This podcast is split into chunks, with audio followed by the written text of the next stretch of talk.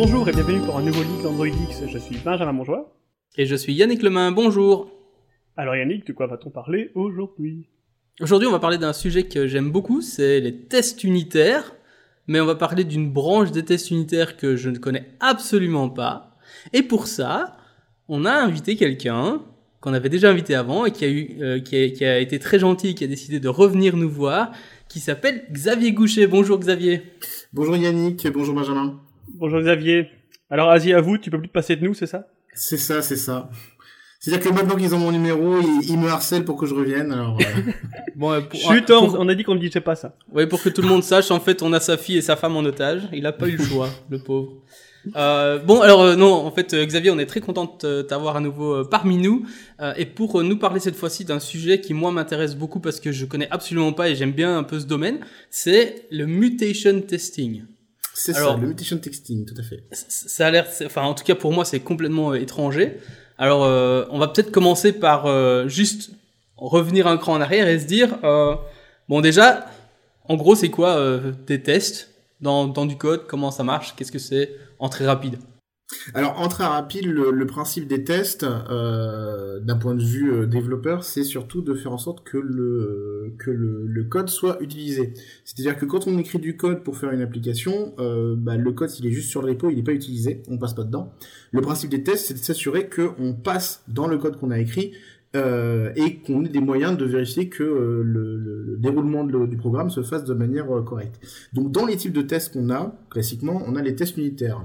Euh, le principe du test unitaire, euh, très basiquement, c'est de tester juste une toute petite partie, une partie unitaire du code. Donc en général, ça va être juste une classe ou juste une fonctionnalité ou juste une méthode. on va juste tester que cette méthode, cette classe va fonctionner parfaitement. Après, si on va à un niveau un peu plus loin, on va avoir les tests d'intégration, où le principe c'est que là, tu vas prendre plusieurs blocs qui ont été testés unitairement, euh, indépendamment les uns des autres, tu les mets ensemble, c'est-à-dire tu les intègres, et tu vérifies que, mis ensemble, ça fonctionne toujours aussi bien. Et après, tu peux avoir les tests fonctionnels, où là, ça va être encore un niveau au-dessus. Et donc, le principe des tests fonctionnels, c'est simplement de tester ton application du point de vue de l'utilisateur. Donc, en général, ça va être les tests euh, euh, que tu vas avoir dans un émulateur euh, sous Expresso ou, d'autres d'autres systèmes, où en fait, on va simuler qu'on clique sur tel ou tel bouton et on va faire des scénarios d'utilisation de, de l'application que ferait un utilisateur classique. et on s'assure que bah, le déroulement du scénario se déroule comme prévu. Ça, c'est une voilà. très bonne, euh, c'est une très bonne, un très bon résumé euh, rapide. Hein, je trouve que c'est, c'est bien dit. Alors, je tiens quand même à préciser un truc, juste, juste pour leur dire encore une, une énième fois. Les, les tests, c'est quand même vachement important. Alors, s'il vous plaît, les gens, faites-en. Voilà, j'ai ouais, juste et, envie de faire passer le message. Et si vous en faites sous espresso ou sous cocaïne, c'est pareil. Hein, il faut faire des tests. Euh, voilà, voilà. Euh, voilà. Non mais donc du coup, peut-être ce serait important, important de revenir, je pense, sur euh, donc là les, les, différents types. Et alors du coup, parce que si si tu devais conseiller aux gens euh, de faire un certain type de test, lequel ce serait sur ça Plutôt le type euh, unitaire, intégration ou euh, carrément fonctionnel? Si, alors si les, si les gens devaient ne, ne faire qu'un seul type de test, ce que je ne conseille pas du tout, mais s'ils ne devaient en faire qu'un seul, je pense que je partirais plutôt sur les tests fonctionnels. Parce que euh, le problème de ne faire, si, si on va partir à l'inverse, si on disait qu'on ne, on ne faisait que les tests unitaires, euh, il y a plein de moyens de faire en sorte que les tests unitaires passent, mais que l'application ne fonctionne pas. Euh, parce qu'en en fait, chaque bout va fonctionner unitairement. Euh, si tu veux, le test unitaire, c'est euh, par exemple, tu as deux fenêtres qui sont côte à côte, et le test unitaire, c'est tu peux ouvrir la première, pas de problème. Le test unitaire, tu peux ouvrir la seconde, pas de problème. Le test fonctionnel, c'est essayer d'ouvrir les deux en même temps. Et si, comme elles, si, elles sont mal agencées côte à côte, bah, potentiellement, tu peux pas ouvrir les deux en même temps. et c'est l'intérêt du test fonctionnel. Donc en fait, si on devait en faire qu'un, moi je dirais faire d'abord le test fonctionnel. Mais bien évidemment, euh, plus il y a de tests, et mieux c'est, et il faut, faut, faut, faire de tous les types de tests. C'est sûr. Moi c'est marrant, je serais quand même passé par, euh, par les tests unitaires d'abord. Mais... Ouais, moi aussi. en fait, moi c'est, moi c'est surtout parce que autant les tests fonctionnels c'est pas mal, mais je trouve que c'est ceux qui prennent le plus de temps à faire, et surtout c'est ceux qui... Euh... Allez, enfin au final, c'est ceux qu'on qu on va avoir tendance à tester manuellement. Je veux dire, enfin, donc c'est à dire que souvent, quand je vais vouloir faire, enfin, développer mon application, je vais quand même tester manuellement qu'elle fait ce que je veux plus ou moins. Euh, donc, du coup, les tests unitaires, c'est plutôt mon mon filet de sécurité en fait. Dans, de, de me dire les, les petits edge cases qui va passer par là et qui va cracher sans que je m'en rende compte, c'est ça qui m'embête le plus. Et donc j'ai tendance à me focaliser sur cela. Oui et non. Euh, C'est-à-dire que oui, effectivement, le, le, les tests unitaires, ça peut te permettre d'aller plus facilement dans plein de petits edge cases qui ne peut, qui ne, qui ne, n'arrivent que dans certains cas. Le, le problème qu'il va y avoir, c'est euh, le, le, la combinaison de tous les edge cases. C'est-à-dire que tu vas avoir les edge cases pour ta feature 1, les edge cases pour ta feature 2, les edge cases pour ta feature 3. Et donc tester unitairement, ça va être facile à faire. Et donc effectivement, c'est vrai que, enfin moi, c'est ce que je conseille, c'est de faire bien évidemment des tests unitaires. L'avantage du test fonctionnel, c'est que justement, tu vas pouvoir tester des scénarios qui vont être longs, euh, qui vont être compliqués à tester manuellement. Euh, euh, pour te donner un exemple, en fait, euh, chez, euh, quand je travaillais chez Deezer, en fait, on avait plein de types de, de comptes utilisateurs différents. Parce que en fonction de quel, euh, quel compte tu as, si tu as un compte free, si tu as un compte payant, si tu as un compte via un partenaire parce que tu as tel ou tel opérateur téléphonique qui fait que euh, tu as un compte avec certaines fonctionnalités, mais pas toutes, c'est-à-dire pas toutes de celles payantes ou pas toutes de celles gratuites, etc. Euh, en fait, on avait euh, plus d'un millier de, de, de, de, types de comptes totalement différents. Et donc l'avantage des tests fonctionnels, c'est que tu pouvais en fait lancer une batterie de tests sur tous les types de comptes, alors que les faire à la main, c'était un peu compliqué.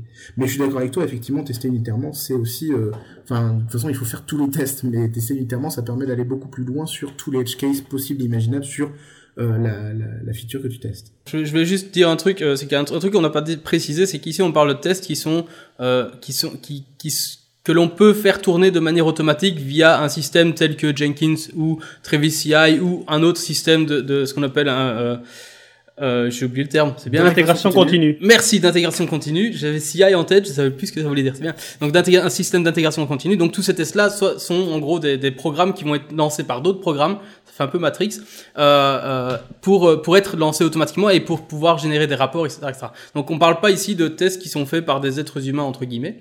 Euh, voilà. C'était juste pour euh, c'était juste pour préciser ça parce que parce que c'est pas c'était peut-être pas clair.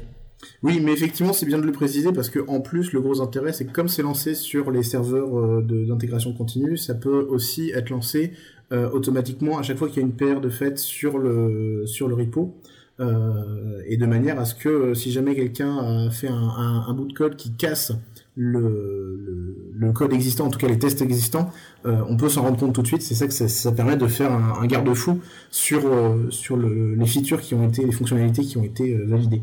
Tout à euh, fait. Je vais quand même rajouter un truc par rapport à ça. Donc aussi, euh, donc euh, pour ceux qui n'auraient pas compris, le, donc Xavier a parlé de PR. Donc PR c'est pull request. Et si vous utilisez GitLab c'est euh, merge request. Donc c'est la même chose. C'est-à-dire euh, quand sur Git vous avez fait un, une branche à vous et que vous voulez prendre, faire valider en fait le fait de merger cette branche dans une autre branche. C'est ce qu'on appelle une, une, PR. Donc voilà pour ceux qui ne sauraient pas. Et ouais aussi un autre truc effectivement pour moi je pense que c'est important de, de répéter quelque chose, c'est que les tests il faut pas faire le strict minimum. J'ai quand même eu un jour quelqu'un qui m'a dit que euh, donc il avait fait juste un seul test. Euh, J'invente, c'était euh, faire une addition. Il a testé juste 2 plus 2. Et puis je lui dis, bah, ça serait bien quand même de tester avec euh, des zéros et, d'autres cas et ce genre de choses. Et euh, sa réponse a été, bah c'est pas grave, on, on, changera quand on voudra le tester. Donc non, faites des tests qui se répètent. Hein, donc c'est-à-dire tester tous les cas possibles, dupliquer votre code ou utiliser parameterize, etc. On a déjà parlé dans un épisode précédent, mais on remettra le lien dans les show notes. Euh, par rapport à ça, donc tester un maximum. Euh, voilà, je pense que c'était juste le, le, petit truc. Donc tester euh, tout et plusieurs fois et c'est pas grave. Euh, même si vous avez des tests un, un peu redondants, euh, il vaut mieux ça qu'autre chose. Donc voilà. Donc on a fait un petit peu le, le, tour, le résumé de, de, de, tout ce que sont les tests tels que la plupart des gens le connaissent en tout cas. Je veux dire la plupart étant moi inclus dedans. Euh, les tests unitaires, les tests d'intégration, les tests fonctionnels, donc on appelle aussi les tests end-to-end. -end. Euh, maintenant, toi, tu nous amènes un nouveau type de test, j'ai envie de dire, et ça s'appelle le mutation testing. Est-ce que tu peux nous expliquer ce que ça veut dire? Parce que j'en ai pas la moindre idée. Alors, pour vous expliquer ce que ça veut dire, je vais commencer par revenir sur une notion euh, que certains connaissent peut-être, qui s'appelle le euh, code coverage ou le test coverage. Euh, le principe du, du, coverage, en fait, c'est enfin, la couverture de code. C'est euh, un indicateur qui permet de dire, en gros, euh, quelles sont les lignes, donc quel pourcentage du code euh, de production euh, sont vus lorsque les tests sont lancés.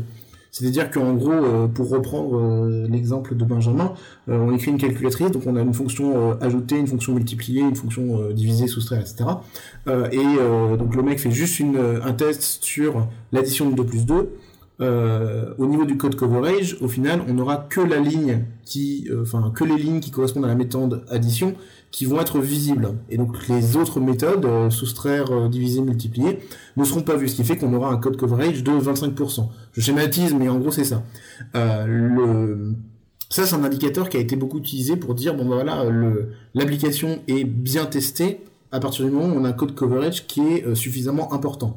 Il euh, y a certains puristes qui veulent absolument avoir un 100%, mais c'est pas c'est pas forcément vital. Mais plus plus bah ça dépend après si tu veux tester tes getters et tes setters euh, le 100% enfin ça peut être très long. Euh, surtout quand tu fais du Kotlin et que c'est le, le, le, compilateur qui te génère les getters et setters t'as pas forcément envie de de les tester. Non t'as pas euh, mais donc du coup, l'idée c'est de dire que que voilà, on, va essayer de prendre un indicateur qui, qui, vaut ce qu'il vaut, mais qui va dire combien, quel pourcentage du code qu'on a écrit, du code, de, quel pourcentage de code production est euh, traversé par les tests.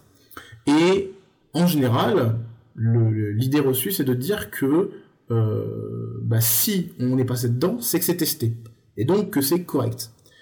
Et c'est euh, pas toujours vrai. Le problème, c'est que euh, quand on utilise un système de code coverage, on a une analyse. Donc c'est euh, un, système qui va analyser en fait dans la, JVM quelles sont les lignes qui sont parcourues. mais ça, dit juste qu'on est passé par le code. Ça veut pas dire qu'on l'a testé. C'est-à-dire qu'en gros, à un moment pendant l'exécution des tests, on est passé par les lignes de production qui ont été visitées.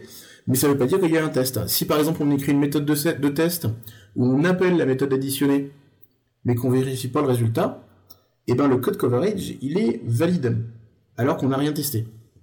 Donc ça, c'est le problème du code coverage, c'est que en soi tout seul, c'est une valeur qui, qui, peut ne rien vouloir dire. Et, euh, et je connais des gens, euh, parce que euh, le management s'est dit, tiens, du code testé, c'est du bon code, etc. Donc on va mettre ça comme, comme indicateur de, performance de l'équipe. Euh, c'est-à-dire qu'en gros, si vous voulez vos primes de fin d'année, eh bien, euh, il faut avoir euh, tant de pourcentage de code testé, et on va se baser sur le code coverage. Eh ben, c'est très facile d'avoir la prime. Il suffit d'écrire des méthodes de test qui appellent le code, mais qui ne valident rien. Et donc, du coup, tous les tests sont au vert. On a 100% de code coverage, mais l'application n'est pas testée. Donc voilà, donc ça c'est un, des soucis du code coverage, c'est-à-dire qu'en gros, de manière arbitraire, ça n'a pas forcément grand intérêt. L'intérêt du mutation testing, on arrive au, cœur, du, sujet, euh, c'est de dire qu'on va modifier le code source de l'application euh, et on va lancer, les tests dessus. Et on va vérifier si les tests sont capables de détecter qu'il y a une modification du code source. Donc, euh, pour donner un exemple concret, si on reprend la méthode additionnée de, Benjamin, le mutation testing va, au moment de lancer les tests, juste avant de lancer les tests, va modifier le code source, le bytecode de cette méthode, et au lieu de dire euh, si la méthode s'est additionnée de euh, int a, euh, int b, et qui fait return a plus b, et ben à la place il va dire return a moins b. Et il, va lancer les tests, et il va vérifier que le, y ait au moins un test qui fail, qui, qui, qui, qui, ne fonctionne pas sur cette mutation-là. Waouh Ah oui, quand même. Donc c'est au niveau du byte, tu changes le bytecode. Alors là, va, va falloir aller en plus en détail dans le truc parce que là. Pour, le Java en tout cas, c'est au niveau du bytecode. C'est-à-dire qu'en fait, il y a des frameworks qui existent. Euh, donc il y en a un particulièrement que j'utilise qui s'appelle Pit, P-I-T, euh, Pitest. Euh, et en fait, ce qu'il va faire, c'est que euh, au moment de lancer les tests, il va automatiquement regarder toutes les classes générées et il va aléatoirement venir changer telle ou telle ligne, euh, tel ou tel bytecode de ligne. Et donc en fait, il a plein, toute une série de mutations qu'il est capable de générer pour essayer de faire du code erroné. Et donc l'idée derrière le mutation testing, c'est de dire que plutôt que de vérifier quelles sont les lignes qu'ils ont parcourues, on va plutôt vérifier si on introduit des erreurs, quel pourcentage d'erreurs sont détectés par les tests. Hmm. Puisque dans la plupart des cas, si tu modifies un moins par un plus, un supérieur par un inférieur, etc., etc., euh, et ben normalement ton, ton algorithme, ta logique va, va être faussé et le test devrait euh, normalement euh, ne pas passer. Et donc le, le, principe du mutation testing, c'est que tu fais les mutations et tu calcules quel pourcentage des mutations euh, sont bien détectées par les tests ou pas. D'accord. Donc techniquement, il va aller dans potentiellement toutes les méthodes testées ou peut-être plus et changer tous les, toutes les types de conditions qui sont mis dedans alors non, il va pas. Alors bien évidemment, il va pas le faire. C'est-à-dire que effectivement, euh, tu mets le nœud sur le, doigt sur le nœud du problème, c'est que euh, si on voulait faire un, des mutations exhaustives, euh, ça prendrait un temps de calcul phénoménal parce que chaque bytecode, c'est-à-dire chaque instruction qui va être interprétée par la JVM, va pouvoir être modifiée théoriquement. C'est-à-dire qu'en gros, euh, une instruction, euh, toutes les instructions d'opérateurs euh, binaires, bah, il va essayer de prendre l'inverse. Donc en gros, le plus devient un moins, le multiplier un divisé, un, un, shift binaire, il va faire le shift dans l'autre sens, etc., etc. Le OR devient AND, etc., etc. Et donc effectivement, la quantité de mutations qu'on peut ajouter au, bytecode est phénoménale, c'est exponentiel. donc en fait, lui, ce qu'il fait, en tout cas, ce que fait euh, le, le, framework test, c'est que euh, il va choisir aléatoirement euh, un certain nombre de mutations à appliquer au code. Sachant que tu peux le configurer, c'est-à-dire que tu peux dire, ben voilà, par par classe, par par classe Java, je veux tant de tant tel pourcentage de mutations introduites. Donc tu peux le tu peux après le, configurer pour en avoir plus ou pour en avoir moins selon que tu veux faire des tests rapides ou des tests un peu plus exhaustifs. Euh, et sachant que lui, en plus derrière, il va faire une analyse très rapide pour essayer de détecter quels sont les tests à lancer en fonction des fichiers qui ont été modifiés. Euh, C'est-à-dire qu'en fonction de quelles sont les classes qui sont importées par tes, tes, classes de test, euh, il va dire bah voilà cette classe-là je la modifie et je relance ces tests-là et, euh, et je fais ça, euh, je, je, je, me base là-dessus. Donc ce qui fait qu'en gros le mutation testing, enfin le mutation coverage que tu vas obtenir, euh, va potentiellement être différent à chaque fois que tu relances les tests. En fonction des, derniers, des dernières modifications. voilà, en fonction de quelles modifications il a apporté. Mais l'intérêt du système, c'est que comme les modifications sont faites dans le bytecode, il ne touche pas ton code source. D'accord, ça je comprends bien. Donc en fait, c'est vraiment juste au, moment de lancer les tests où il va faire la modification. Et donc du coup, à chaque fois que tu vas relancer les tests, il va faire une, il va tenter une, combinaison de mutations différentes et après, il fait un rapport. Alors après, au niveau du rapport, c'est vraiment le même type de rapport qu'un code coverage. C'est-à-dire qu'en fait, tu vas avoir euh, ton, dans un fichier HTML, tu vas avoir ton code source avec les lignes sur ligne en vert qui est celle que euh, c'est celle où il a mis des mutations et qui ont bien été détectées par les, par les tests. Et en rouge, celle où il y a des mutations qui ont été introduites et où les tests n'ont rien vu. Et, donc, juste pour bien comprendre, le but ici, c'est que tes tests fail, ou qui réussissent. Parce que donc, donc je, suppose qu'effectivement, là, si, si j'ai fait une addition et que maintenant il fait un, un moins, ça, doit, ça doit fail. Mais euh, il y a peut-être des cas où ça, où ça, où le code est capable de, enfin, de éventuellement se corriger ou la modification ne va rien apporter. Et du coup, qu'est-ce qui se passe? Alors, en général, effectivement, le but du jeu, c'est que euh, le, les tests fail. Et justement, c'est ça, en fait. C'est qu'en gros, euh, c'est là où il faut, bien avoir le mécanisme en tête, c'est que quand il te l'affiche en vert, c'est pas que le test, justement, a réussi, c'est que le test a, euh, a échoué. Mais ce qui veut dire qu'en fait, ton test est valide. C'est-à-dire que quand le test échoue, il est valide parce que on a modifié le code pour qu'il échoue. Euh, effectivement, après, tu as des cas où euh, les tests ne vont pas échouer. C'est-à-dire que tu as des mutations qui ont été introduites et ça ne change pas euh, l'issue du, du test, ce qui veut dire que bah, potentiellement il y a un problème dans tes tests. Euh, il y a plusieurs raisons qui peuvent exister à ça. Euh, la première, c'est très simple, c'est que il n'y a pas de code coverage sur cette ligne-là. C'est-à-dire qu'il introduit une mutation sur une ligne qui n'est pas visitée par les tests. Ça, c'est le premier cas. Mais de toute façon, quand il te fait le rapport, si tu veux, il te dit pourquoi en fait le, le... enfin il te dit s'il n'y a pas de coverage ou si euh, ou si vraiment il y a une mutation qui a été introduite et qui n'a pas été détectée. Euh, après il y a certaines mutations où euh, tu peux euh, logiquement euh, avoir le même résultat. Pour donner un exemple concret, j'avais fait un bout de code où je faisais un algo qui était pas forcément trivial, mais où à un moment je faisais une addition et un peu plus tard, avec le résultat de cette addition, je faisais un modulo. Euh, et il m'a changé le plus en moins, l'addition en, soustraction. Sauf que euh, ce que j'ai découvert grâce à, ce, à cet outil-là, c'est que euh, le, deuxième opérant de mon, opération, donc à l'origine de mon addition, mais qui du coup devenait soustraction, était un multiple de du nombre que j'utilisais pour faire mon modulo dans tous les cas. C'est-à-dire qu'en gros, euh, le, le, au niveau de, de, de toute ma logique, euh, dans tous les cas, mon deuxième opérand était forcément un multiple euh, de mon modulo, ce qui m'a permis en fait de euh, simplifier euh, a, a, a, posteriori grâce à ça en fait à, à mieux comprendre l'algorithme que je faisais, à le simplifier pour euh, pour faire quelque chose de plus optimisé. Mais donc du coup le fait de remplacer le plus en moins, ça les tests ne, ne passaient toujours parce que le résultat était toujours valide. Ok, mais je prends un exemple parce que là, je viens de me, me frapper, euh, ça fait mal. Euh, c'est donc imaginons et je, là j'ai plus d'exemples en tête, mais je sais que j'en ai déjà eu. Et au final, je m'en fous que le, les valeurs que je reçois sont positives ou négatives, puisqu'après je vais faire un, un, un absolute de ça. -hmm. Et donc typiquement, si j'additionne les trucs et qu'au final je fais un absolute, il serait possible que s'il fait un moins au lieu d'un plus, euh, j'obtiendrai le même résultat. Euh, et que ce soit correct. Et du coup, oui. est-ce que, est-ce que dans ce cas-là, je peux dire au, au, au mutation testing, écoute, c'est pas grave, je sais que c'est normal, cette mutation-là, elle est pas censée euh, alors, influencer. Non, non, tu, alors, tu, tu, peux pas le dire, mais c'est pas le but. C'est-à-dire que le but du mutation testing, c'est pas euh, d'avoir euh, 100% des lignes en vertes. Euh, pas forcément en tout cas.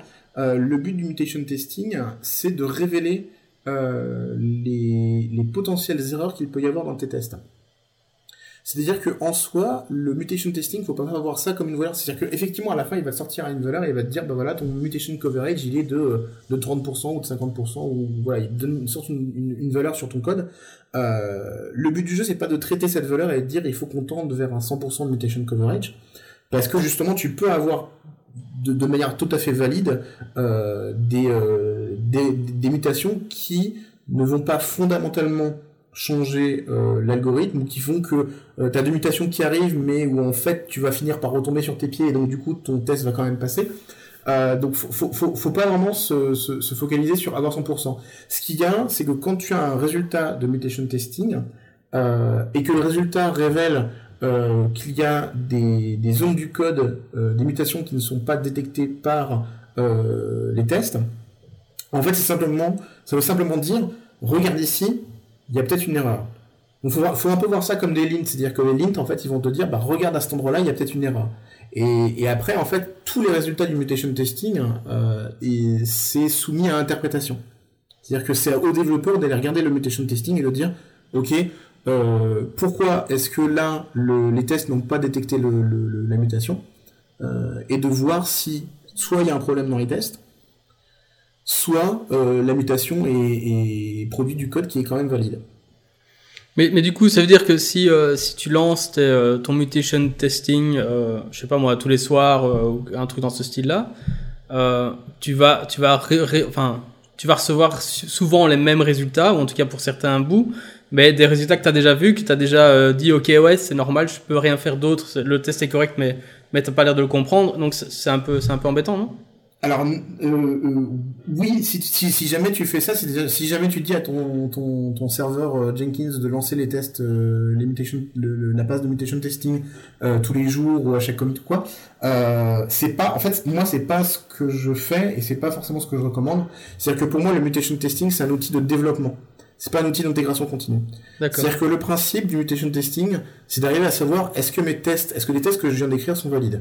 Pour donner un exemple concret, en fait, quand je fais une passe de développement, que ce soit en TDD ou que je fasse ma feature d'abord et que j'écrive les tests après, euh, le principe de ma, de ma phase de développement, c'est je développe, je développe ma feature avec les tests, et une fois que je suis satisfait, que je pense être satisfait de mes tests, je lance des passes de mutation testing. Mm -hmm. Et en fonction des résultats, soit dans les résultats, ça me révèle que effectivement il y a des cas où euh, ben, j'ai pas suffisamment testé ou j'ai pas testé certains edge cases, euh, certains cas limites ou cas spéciaux euh, qui peuvent faire euh, que des mutations vont, vont introduire des erreurs.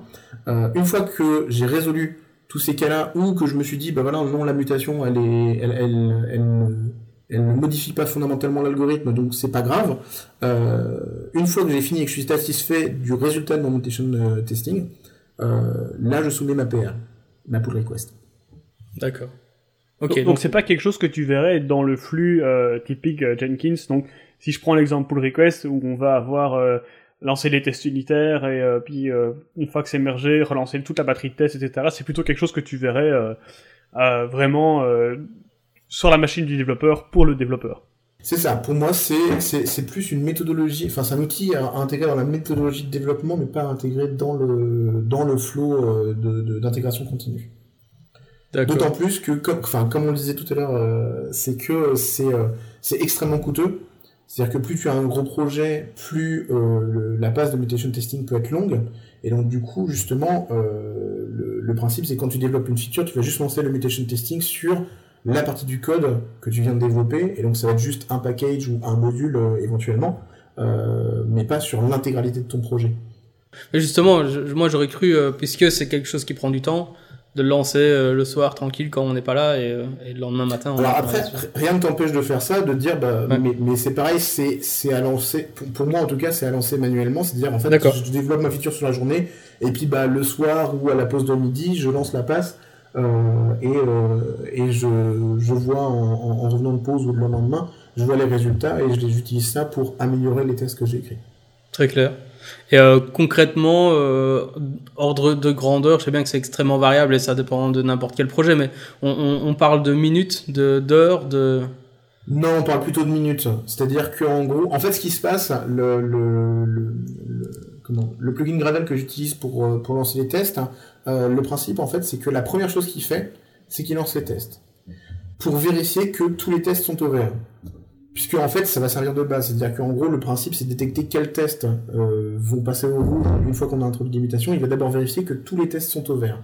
Donc, euh, forcément, ça veut dire que tu as déjà tout le temps de, de lancement de tes tests, une fois. Ensuite, le temps de génération des mutations, ça peut être plus ou moins long, mais ça va prendre quelques, entre quelques secondes et quelques minutes en fonction de la taille de ton projet et de euh, quelles classes vont être targetées par les, mutations. Et après, il relance les tests. Donc tu, as re, euh, le, temps d'exécution de tes tests. Donc si tu as des tests qui sont longs, euh, bah forcément ta, ta passe de mutation testing va être deux fois plus longue. Euh, et euh, si tu as des tests courts, bah en fait ça sera relativement court. Mais du coup, c'est pour ça que je dis, en fait, c'est. Mais après, c'est pareil, c'est en, en, fonction des configurations. C'est que dans, dans le, dans l'outil, tu peux aussi lui dire, ben voilà, moi, je veux que une mutation par euh, par classe ou euh, j'en veux 50 ou voilà. Donc c'est euh, c'est pareil, c'est c'est assez variable. Et donc donc ça, ça, ça s'attaque au test unitaire ou à n'importe quel autre type de test aussi alors? Potentiellement, tu peux le lancer sur les tests d'intégration ou les tests les tests fonctionnels, etc. Potentiellement oui. Euh, alors après, j'ai jamais testé de le lancer sur les tests fonctionnels, euh, j'avoue, parce que euh, mon raisonnement c'est que le, principe du mutation testing, c'est de faire des modifications qui sont extrêmement atomiques. C'est un avantage, mais c'est aussi un, des, entre guillemets défauts que je vais, je vais trouver à cette technique, c'est que du coup c'est très très bas niveau. Et donc du coup, une fois que tu as testé unitairement euh, toutes tes classes et que tu as fait une passe de mutation testing, quand tu arrives au, au, niveau euh, de, test d'intégration, de test fonctionnel, euh, t'es plus forcément au même niveau euh, de, test et au niveau de, mutation. Après, je dis c'est un des défauts du mutation testing parce que l'idée en fait c'est que l'idée du mutation testing, c'est de vérifier que tes tests vont être capables d'empêcher euh, que un, un, quelqu'un dans le futur puisse casser les fonctionnalités de ta, classe ou de la feature que tu testes. Euh, donc ça va marcher pour des petites modifications, euh, mais ça va pas ça va pas pouvoir simuler par exemple un refactoring de ta classe. C'est-à-dire que ça va pas capable de dire par exemple, le, le, tu vas pas être capable de dire bon ben voilà moi j'ai fait un algorithme de tri et donc je fais euh, une batterie de tests pour vérifier que euh, bah, c'est bien trié, etc. Avec euh, best, worst case, best case, etc. Enfin random, tous les cas possibles d'input d'un tableau pour vérifier que c'est bien trié à la fin. Tout ce que le, mutation testing va être capable de faire, ça va être de venir modifier ici ou là un ou deux statements, c'est au niveau du bytecode de dire je change un plus en moins, je change un return un return, je force un return nul ou machin, etc. Euh, mais ça va pas être capable de dire, ben voilà, je, t'as implémenté par exemple un quick sort, et moi je vais te le refactorer en, en team sort ou en bogo sort, tout ce que tu veux, euh, et, et, vérifier que le, le, les tests fonctionnent toujours. Mm-hmm. D'accord. Et si, du coup, enfin, ça a l'air super intéressant. Et euh, vu que j'y connais que dalle, comment est-ce que euh, je me lance là-dedans? Qu'est-ce que euh, qu'est-ce que je dois faire euh, du coup? Enfin, quelles sont les, les, pistes que tu peux nous donner pour alors, lancer là-dedans, euh, l'une des plus simples, ça va être de tester. Euh, alors, tu as, il y a deux choses qu'on peut utiliser euh, pour tester ça. Il y a un premier, un premier plugin qui s'appelle Zester, Z-E-S-T-E-R. Je vous mettrai, enfin, on mettra les liens dans, le, dans les show notes. Euh, qui est un plugin pour Android Studio, qui, et je crois même qu'en fait vous pouvez le trouver si vous allez dans Android Studio, Settings, Plugins, et vous cherchez, vous faites une recherche de, de, de plugin, vous faites Zester, Z-E-S-T-E-R. Euh, qui euh, va rajouter en fait une fonctionnalité dans la petite flèche verte que vous avez à côté de vos tests. Vous savez, quand vous êtes dans une classe de test, vous avez la petite flèche verte pour dire euh, run, debug et run with coverage au sein du, dans, la marge. Il va rajouter en fait une, petite option pour dire run with zester ou run, with mutation, je sais plus comment il l'appelle, mais qui en fait va intégrer du mutation testing juste pour cette classe de test là. Euh, donc ça, ça permet de, de s'y introduire très facilement puisque euh, euh, en gros c'est juste un plugin à rajouter dans, dans Android Studio et c'est un clic et, et vous l'avez. donc ça c'est assez facile. alors là, bien évidemment, je viens de tester et le, le GitHub n'existe plus. J'ai un petit 404, donc c'est classe. Donc ça existait à une époque. Il est cassé. Voilà, il est cassé. alors, autre conseil inutile, euh, je, vais tester le lien avant pour vérifier que, euh, ça fonctionne toujours, mais normalement oui. Euh, si, si, ça fonctionne toujours. Il y a un, plugin qui s'appelle Gradle P-Test Plugin. pareil, lien dans les show notes, tout ça.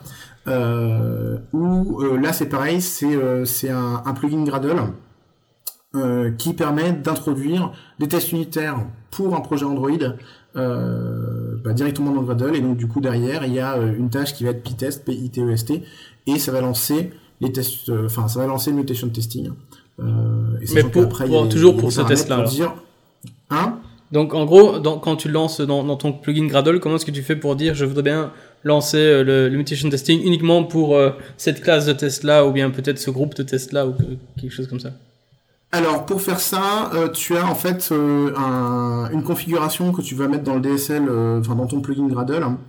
tu vas avoir un petit, de la même manière que tu as Android avec les accolades pour configurer le plugin Android, tu vas avoir un, un p-test avec des, accolades, des accolades où tu vas pouvoir dire comment tu configures. Et donc notamment, tu vas pouvoir, tu as une dans les configurations, tu as une configuration qui est target classes où tu vas lister en fait les patterns des classes que tu veux intégrer euh, au mutation testing. Donc potentiellement tu vas mettre juste le package point étoile pour tester tout un package, ou tu peux mettre juste une classe euh, pour, euh, pour tester ça. Est-ce que par hasard tu aurais un, un exemple de truc où on pourrait même passer l'argument en ligne de commande? Je pense à ça parce qu'au final, si, si je passe un argument en ligne de commande, je peux le récupérer dans mon dans mon DSL Kotlin, enfin Gradle, et donc éventuellement si t'avais ça sous la main. D'exemples déjà tout fait avec euh, avec Pitest, non pas forcément, mais après il y a plein d'exemples qui disent comment récupérer euh, depuis un, argument en ligne de commande et le, mettre dans dans euh, enfin l'injecter dans Gradle. donc oui, enfin à la limite je peux faire un je, je d'ici à ce que ce soit publié, je ferai un gist et puis on le mettra dans les show notes. ah, ah quand t'as 5 minutes. Hein. Il est fort. ça. il est très fort. Ce qui veut dire qu'au moment où vous écoutez ça, j'ai déjà fait le gist et il est déjà dans les show notes. Eh, ne, t'avance pas, ne t'avance pas. il a, il a une boule de cristal, mais tu la vois pas. il a au moins une boule de cristal. Alors, euh... je cherche les six autres, euh, s'il vous plaît. ok, donc résumé. Mutation testing, on a un framework, on a une configuration dans Gradle, on va, on va se baser là-dessus, hein. on, va, on va imaginer que c'est un peu la, le, truc de base. On utilise ça mhm. pendant, pendant le, dans le cycle de développement, donc on n'a pas spécialement intégré ça dans le CI. Mhm. Euh, Qu'est-ce qu'on peut, en, gros, donc après ça, donc tu lances ton, tu lances ton test. Tu, comment est-ce que tu fais pour euh, faire ta review de, du résultat? Comment est-ce que tu fais pour choisir Ok, ça c'est vraiment quelque chose qui, qui doit être revu. Ça c'est quelque chose que je peux mettre sur le côté. C'est euh, au cas par cas? Alors c'est vraiment, alors pour moi c'est vraiment au cas par cas et c'est comme ça que je le fais euh, à chaque fois. C'est-à-dire qu'en fait le résultat, euh, ça va s'afficher, c'est-à-dire que dans les euh, dans le dossier builds slash report, il va te faire un petit dossier p-test avec des jolies pages HTML classiques, exactement sur le même format que du code coverage. Hein, il s'est pas embêté, il a repris le même CSS. Et, et donc en fait, il t'affiche en fait la liste de tous tes fichiers, enfin tous les fichiers qui sont passés par la passe de test. Et, euh, il, va te dire, bah voilà, ce fichier, il y a tant de pourcents de coverage, ce fichier, il y a tant de pourcents de coverage. Et donc après, bah, c'est au développeur de dire, bon bah voilà, je vais commencer par euh, celui qui a le plus de coverage pour euh, finir celui-là et avant de passer aux autres, ou euh, au contraire, je vais aller au plus urgent et celui qui a le plus de le plus de d'erreurs dans les tests. Mais voilà, c'est au cas par cas. Et puis après, c'est pareil, c'est tu, tu vas rentrer dans le, le dans le fichier et donc là c'est pareil, il t'affiche, il te il te ré- réécrit euh, ton code source avec chaque chaque ligne qui va être surlignée soit en rouge, soit en vert. Donc en vert, ça veut dire qu'il y a, il y a le, le- les tests ont bien détecté qu'il y avait un, une mutation. Et en rouge, c'est que les tests n'ont pas détecté qu'il y avait une mutation. Euh, sachant que le, le- les raisons pour lesquelles ça n'a pas été détecté, ça n'a pas été détecté sont euh, variées. L'avantage, c'est quand tu passes ta souris sur la ligne, euh, et même en bas de la page, il te refait aussi un récapitulatif, il te dit quelle mutation a été appliquée sur la ligne. C'est-à-dire qu'il te, dit, ok, sur cette ligne-là, la mutation, ça a été, on a changé un plus en moins, ça a été, euh, on a, euh, on a fait un return nul euh, à chaque fois, etc., etc. Donc en fait, il va être capable de te dire, voilà, voilà la mutation que j'ai faite, de manière à ce que le développeur soit capable de se dire, ok, il y a eu ça comme mutation, pourquoi est-ce que mon test n'a pas détecté le- l'erreur? Donc après, c'est euh, c'est une question de, de juste repasser la, de, de repasser, redérouler la méthode avec les inputs des différents tests qu'on a et qui utilisent cette méthode pour essayer de comprendre qu'est-ce qui s'est mal passé.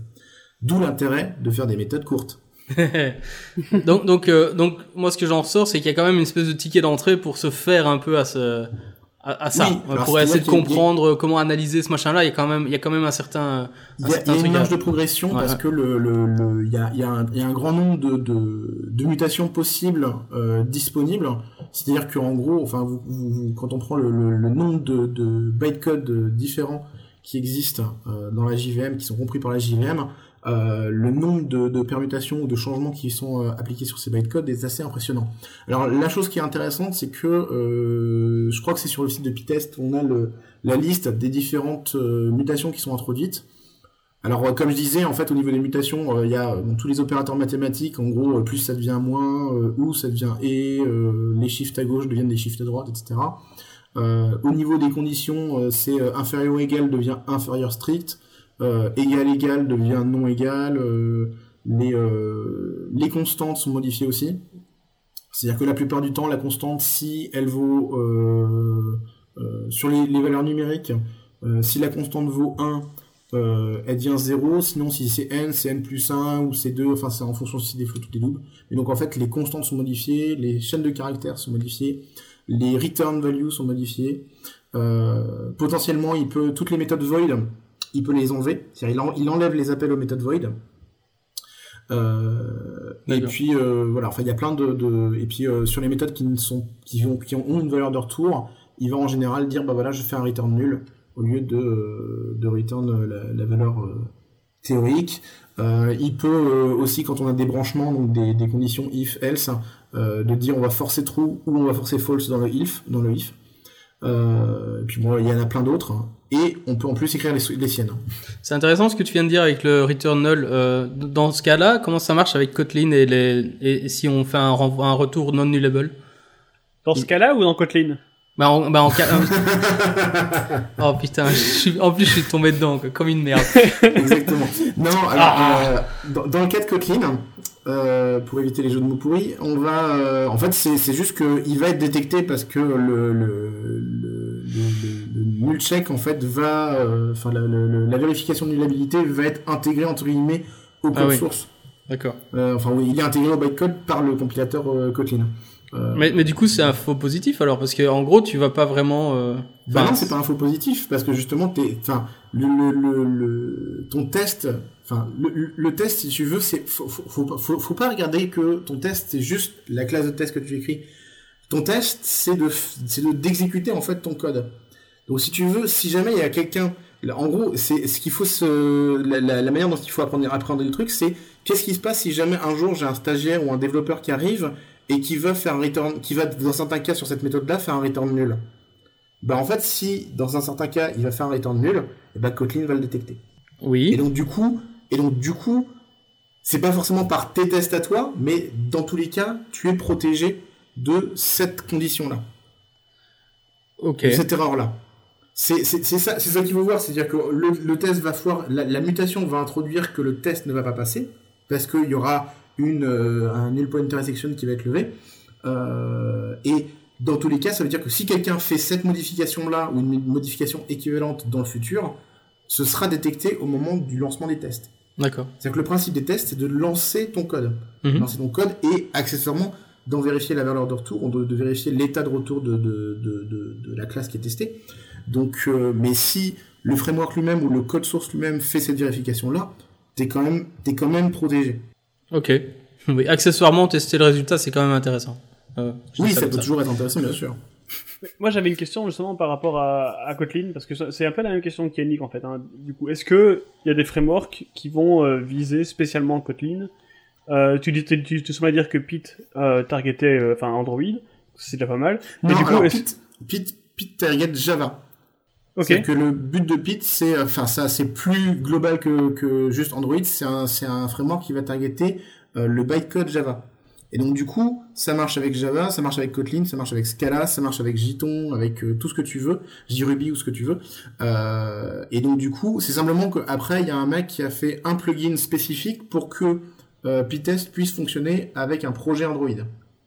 Mais en soi, c'est parce qu'en fait, c'est tout simplement que sur un projet Android par rapport à un projet Java en Gradle, les sources sont pas tout à fait pareilles. Enfin, il y a, les, y a des spécificités sur le, la structure d'un projet Android, mais euh, mais en soi, si tu veux, c'est toujours des trucs qui sont dans la JVM. C'est-à-dire qu'en gros, comme le framework va uniquement modifier le bytecode déjà compilé, donc il est déjà passé par la moulinette Kotlin, en fait, le fait que ton code source soit en Kotlin ou en Java, ça ne change rien.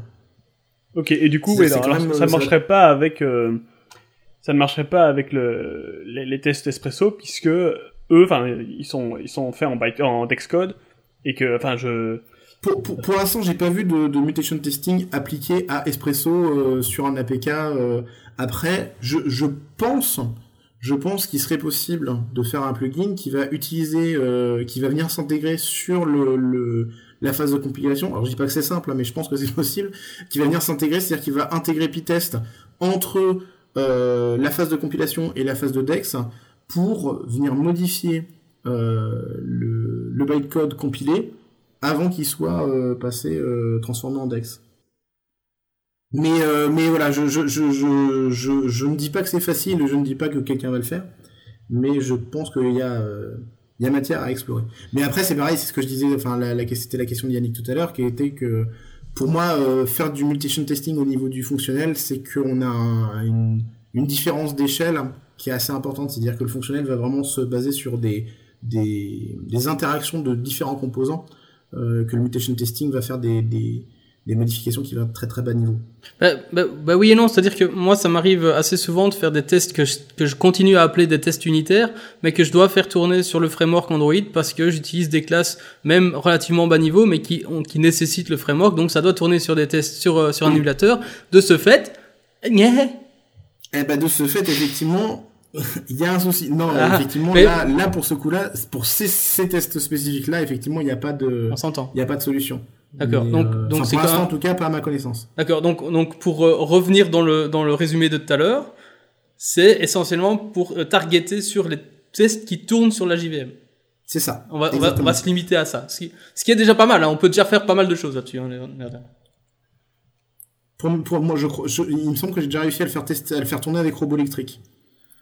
Donc ouais, techniquement, robot électrique, ça tourne sur la JVM, donc il y a pas de raison. Oui, non, mais c'est ça, c'est ça. Après, euh, après, c'est simplement que robot électrique, ils utilisent des, des runners particuliers, mais euh, mais oui, non, euh, en soi, c'est c'est ça fonctionne, donc euh, donc ça peut ça peut pour les classes qui ont besoin du framework Java, Java euh, ça peut être un, une manière de pallier le problème. Bah, petite parenthèse, justement, moi je me posais la question, robot électrique de ces, ces temps-ci, c'est bien, c'est pas bien, on, on aime, on n'aime pas? Euh, Moi j'en suis revenu. Euh, mais euh... qu'est-ce que tu veux dire par là? Ça veut dire euh, parce que moi j'ai en gros mon histoire c'est je l'ai utilisé, j'ai eu plein de merde avec parce que j'ai eu plein de faux positifs et que ça a foutu la merde dans mes tests et finalement j'ai arrêté de l'utiliser complètement et j'ai eu peur d'y retourner depuis. Donc quand tu dis j'en suis revenu, ça veut dire quoi De faux positifs, euh, moi ce qui m'embête plus avec Robot Electric, c'est la lourdeur du, du framework parce que à charger il met il met trois plombes et notamment sur ma machine perso qui est pas un foudre de guerre il met vraiment vraiment longtemps Donc quand je suis euh, en train de, de, de, développer mon test, je change une ligne dans mon test euh, et je relance la machine et, euh, et, en gros je peux me faire un café. donc ça, ça, ça a fini par m'agacer suffisamment pour que j'arrête d'utiliser Roboelectric. Le problème qu'il y a avec Roboelectric, c'est que c'est pas maintenu par Google. Enfin, c'est pas maintenu par les, les, les auteurs d'Android. ce qui veut dire qu'en gros, c'est au bon vouloir des, de, de, de de l'équipe qui, qui, maintient mon robot électrique mm. de euh, s'assurer que c'est compatible avec chaque nouvelle version du framework qui sort, euh, ce qui n'est pas forcément toujours le cas. non, moi, euh, j'ai eu, je me rappelle, j'avais des problèmes avec regex parce que regex n'avait pas été implémenté de la même manière et, il y avait, en gros, il y avait des tests qui, qui, qui revenaient pas de la même, en, gros, il y avait pas les mêmes résultats d'un côté et l'autre et donc c'était, et j'ai eu plein d'autres soucis comme ça assez similaires donc finalement j'ai arrêté d'utiliser ça parce que je savais pas si c'est, je pouvais pas faire confiance. En plus, bah, c'est aussi toujours un cran, un, un, cran en retard par rapport à la dernière version du, du, euh, du framework qui sort puisque bah, il faut le temps d'implémenter les, trucs, c'est normal. Mais euh, eux, mm. enfin, je veux dire, chez Google, bah, ils changent des trucs dans le framework au fur, au fur et à mesure des sorties, donc euh, potentiellement, bah, il y a des surprises, quoi. Voilà, donc c'était ça qui me faisait un peu peur, du coup, voilà, d'où ma question. Voilà, mais moi en fait, du coup, maintenant, ce que je fais, c'est que j'essaye au maximum de dépendre le moins possible à, à ce genre de choses à ce genre de choses. Et, euh, et alors euh, après tout ce que je fais c'est euh, c'est j'utilise le il y a une petite il y a une petite config dans Gradle pour dire nice enfin pour pour qu'en gros il intègre un, un une librairie qui qui retourne qui retourne nul au lieu de, de, de faire une exception à chaque fois que tu appelles une méthode. Et après moi j'utilise des mocks pour pour pour tout ce que je fais, tout, tout ce que je peux en fait qui puisse euh, euh qui puisse avoir, enfin dès que j'ai dès que je vais avoir besoin par exemple d'un contexte, je vais le moquer euh, pour m'assurer que euh, il va il va se comporter comme je veux. Euh, ouais. Alors, alors, le truc donc ce dont tu parles c'est pas une librairie, c'est une configuration dans Gradle pour le truc Android qui fait qu'effectivement il va utiliser un jar différent du jar qui lance des, des, des, des stop exceptions tout le temps. Oui c'est ça. Qui et qui retourne des valeurs par défaut. Donc c'est à dire que si c'est un int il va retourner 0, si c'est un boolean il va retourner false et pour les objets retourner nul. Euh, alors fait, moi, moi j'utilise ça aussi, c'est assez pratique.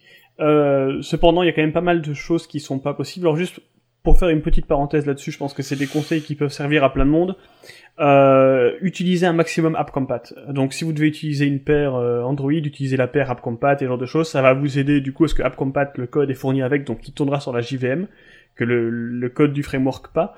Euh, et alors pour toutes les méthodes statiques, alors je pense à euh, B64 ou TextUtils ou des trucs comme ça, essayez euh, si vous devez le tester, bah, de wrapper ça dans des objets en fait, euh, qui, qui eux derrière seront débiles et feront juste le call à la méthode statique, mais comme ça vous pourrez moquer ces objets-là. Donc si vous voulez essayer de dépendre le moins possible euh, des classes Android, ces, deux petits conseils sont assez simples à mettre en place et je pense des, assez bonnes pratiques. Euh, surtout l'utilisable comme en tout cas, euh, et ça permet d'éviter un maximum d'avoir votre code qui va devoir tourner sur Android. Après, il y a des cas où c'est pas possible, vous serez obligé, ça c'est sûr. Alors, du coup, dans ces cas-là, il y a, comme Xavier l'a dit, robot électrique. Et comme euh, Yannick l'a dit, on, on, a tous eu une expérience plus ou moins réussie avec qui, qui fait qu'on a des doutes. Donc, ceci est un appel à vous, chers auditeurs. Si vous connaissez bien Robot électrique, vous avez envie d'en parler, eh ben, on serait super content de vous avoir. Absolument, fin, tout à fait. Fin, de la, fin de la petite pub. euh, du coup, pour reprendre euh, là où on s'était arrêté, moi j'ai envie de jouer un peu l'avocat du diable. Il euh, y a beaucoup de gens qui estiment que faire des tests ça prend trop de temps, et que c'est chiant, parce que dès que tu fais du refactoring, il faut, il faut les changer, etc. Et du coup, est-ce que le mutation testing ça ajoute encore plus de travail, et si oui, euh, à quel point? Alors, juste pour la petite anecdote, j'avais un ami qui avait participé à un hackathon et il y avait une team qui avait choisi comme nom tester c'est douter. C'est la, la, seule team qui n'a rien euh, réussi à montrer au, au, moment de la fin du hackathon, ce qui m'avait bien fait rire.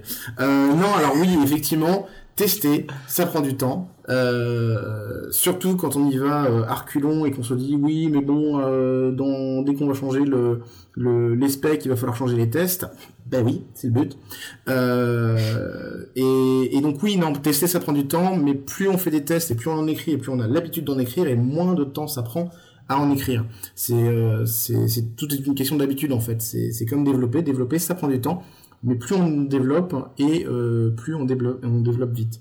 Donc plus on teste et plus on teste vite. En tout cas, plus on écrit les tests vite.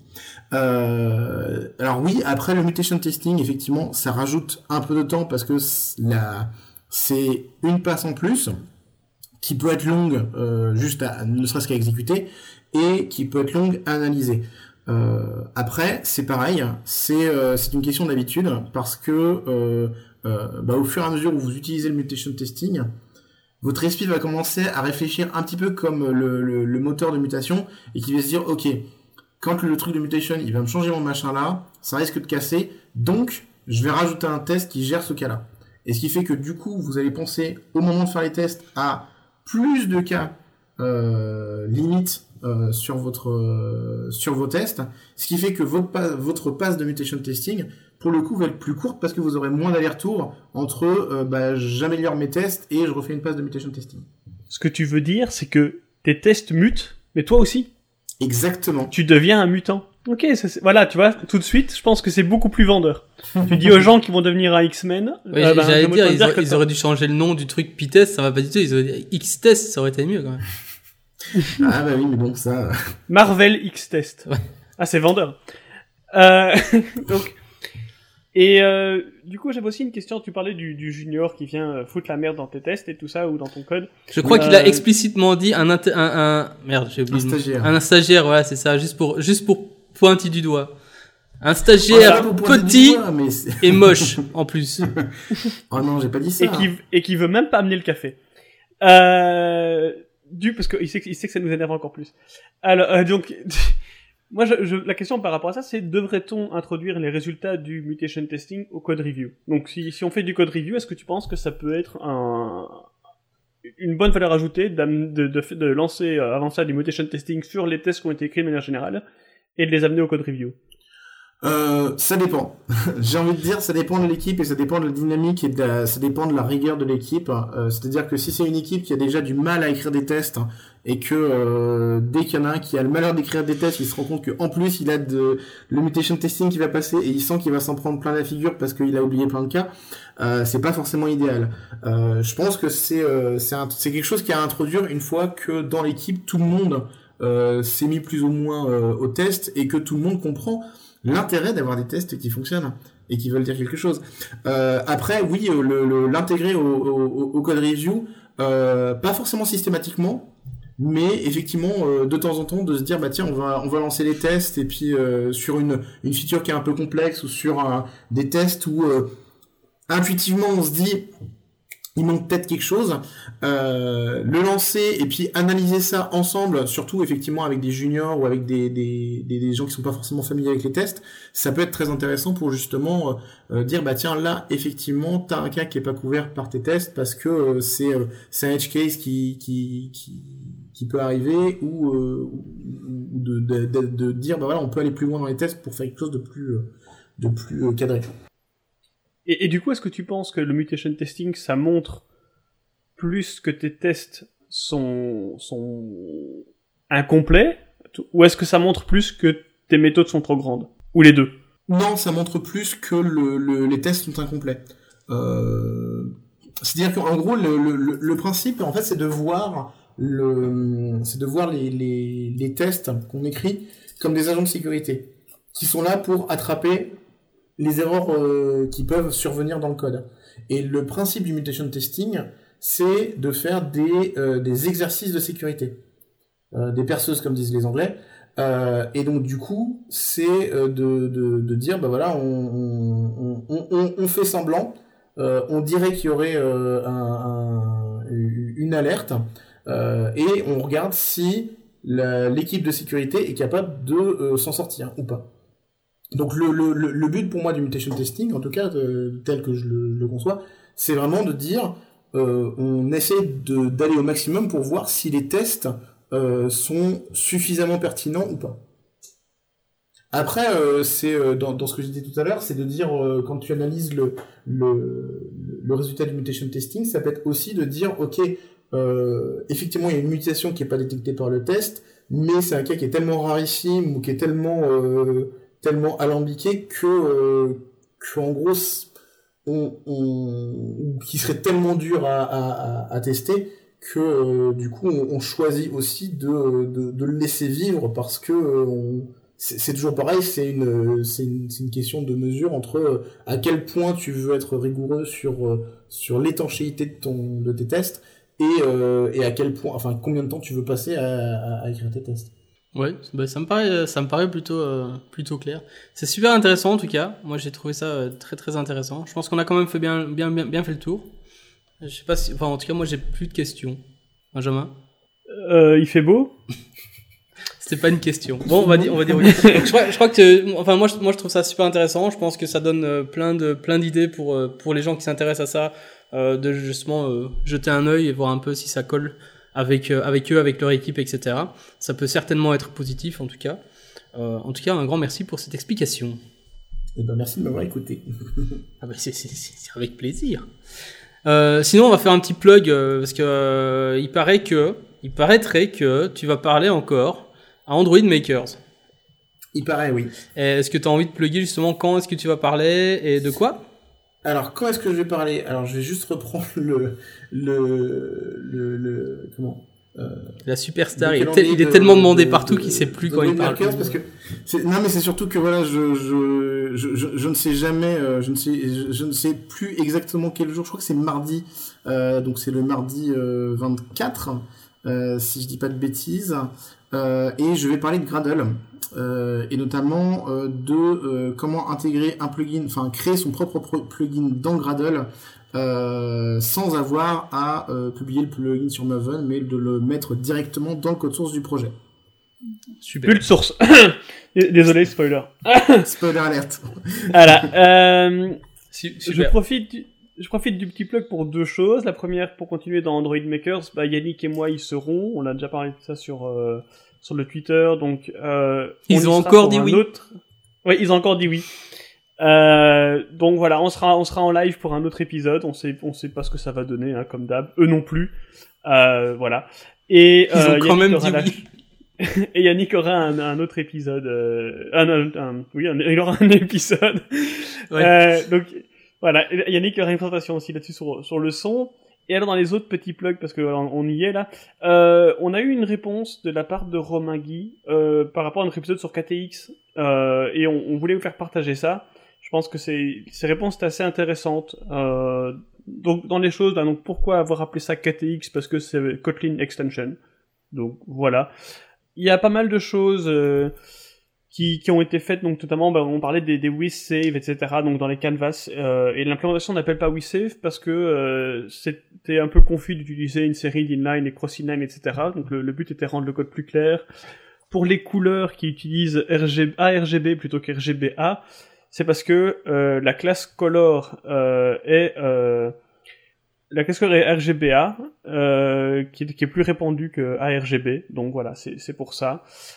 Euh, les transitions, euh, ben, il n'y a pas besoin de se soucier de créer des objets, donc euh, voilà, c'est une version euh, qui n'est pas euh, critique. et Alf est une implémentation de float en 16 bits, c'est pratique en OpenGL. Voilà, je crois, et je crois que c'est plus ou moins tout. Donc voilà, gros merci encore Romain de nous avoir partagé les informations et voilà, on essaiera de mettre les explications plus complètes dans les show notes pour ceux qui, qui, voudraient un peu plus. Euh, oui, j'allais dire pour ceux qui veulent en fait savoir euh, de quelle question il s'agit, il faut aller écouter l'épisode 37 si je ne m'abuse, c'est-à-dire euh, l'épisode 37 où on parle de KTX et où on pose des questions et, et voilà. Voilà, et merci Yannick pour, pour, pour compléter. Donc l'épisode 37, c'est celui qui est après 36 et qui est avant 38. C'est vrai. je... Éviter toute confusion. C'est ça. voilà, voilà. Euh, et donc, du coup, bah, comme tu le sais, Xavier, on pose tout le temps des questions débiles. Oui. Euh, pas, pas qu'à la fin, pas que pas qu'à la fin de l'épisode d'ailleurs, mais et là on en a d'autres. Euh, donc voilà, je sais plus si on te les a posées, alors on va les reposer, comme ça tu, peux, tu pourras ah bah, quelque chose. Oui, oui, j'ai déjà eu le, droit aux premières questions euh, classiques euh, lors de mon premier passage. Bah, du coup, c'est des nouvelles alors. Euh, une fonctionnalité de Kotlin que tu adores. Fonctionnalité de Kotlin que j'adore, les euh, les arguments nommés et, les arguments euh, avec une valeur par défaut dans les méthodes et les constructeurs. Je kiffe. Ouais, c'est trop cool. Je suis d'accord. Euh, Alors, euh, la, la deuxième question. Si tu ne faisais pas de test, qu'est-ce que tu ferais de ton temps? Oula La même chose Bah, que chaque soir, Minus. Exactement. Euh, Tenter de conquérir le monde. Euh, non, je, je, je crois que je, je crois que je pense que j'aurai le temps de, de monter un parti politique pour conquérir le monde, effectivement. Bah, c'est honnête, hein. Voilà, euh, et donc là, je, je, on, on vient d'en trouver une nouvelle. Euh, pancake ou crêpe? Oh, crêpe. Un vrai, Crêpe. un vrai français. crêpe. Un vrai Un vrai français. français. Bah, c'est-à-dire que j'ai une grand-mère qui était bretonne, euh, Ah j'adore oui le beurre salé, donc forcément... euh, Ah bah, en- ah bah, t'as pas précisé crêpe au beurre salé, en plus. Ah bah si, crêpe au beurre salé, ah bah si. euh, Il y en a d'autres Ah non, intérêt. allez.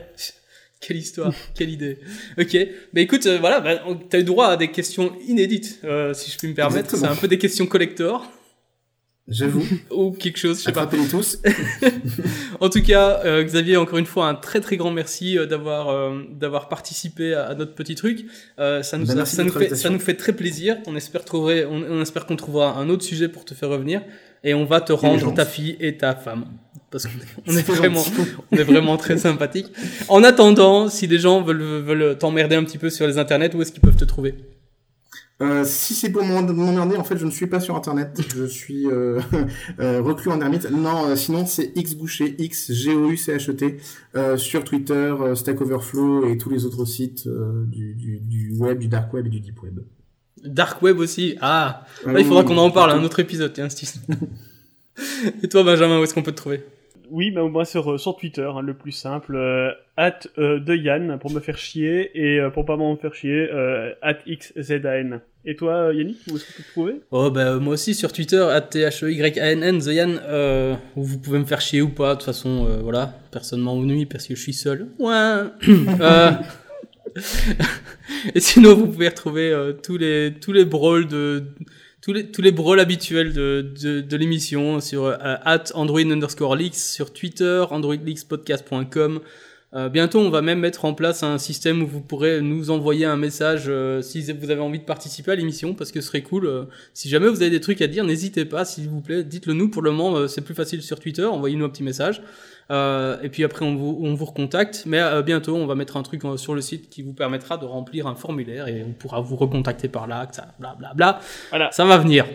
Voilà, voilà. Je sais, je, je- je sais qu'on en avait déjà parlé avec Xavier, mais je sais pas si c'était hors antenne ou pas. Donc pour rappel, pour au cas où, un brawl, c'est un belgicisme qui veut dire euh, un bazar, une chose. euh, Si, un si, truc. je m'en souviens, mais effectivement, oui, je sais plus si c'était euh, si c'était Voilà. euh, hors ligne ou en ligne. euh. Un truc, quoi.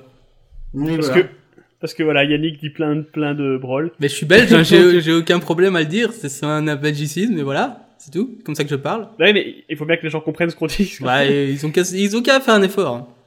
Voilà. Voilà, ben comme ça maintenant vous parlez un petit peu plus belge. Donc n'hésitez pas à utiliser ce mot autour de vous. euh, Et non, on ne dit pas allez une fois toutes les trois secondes. Je suis désolé, non, c'est- on fait pas. Allez, une fois. Voilà, bon, Bon. bien sûr, ces excellentes paroles. Je crois qu'il n'y a plus qu'à dire au revoir alors. Eh bien, Au revoir, alors. Et à bientôt.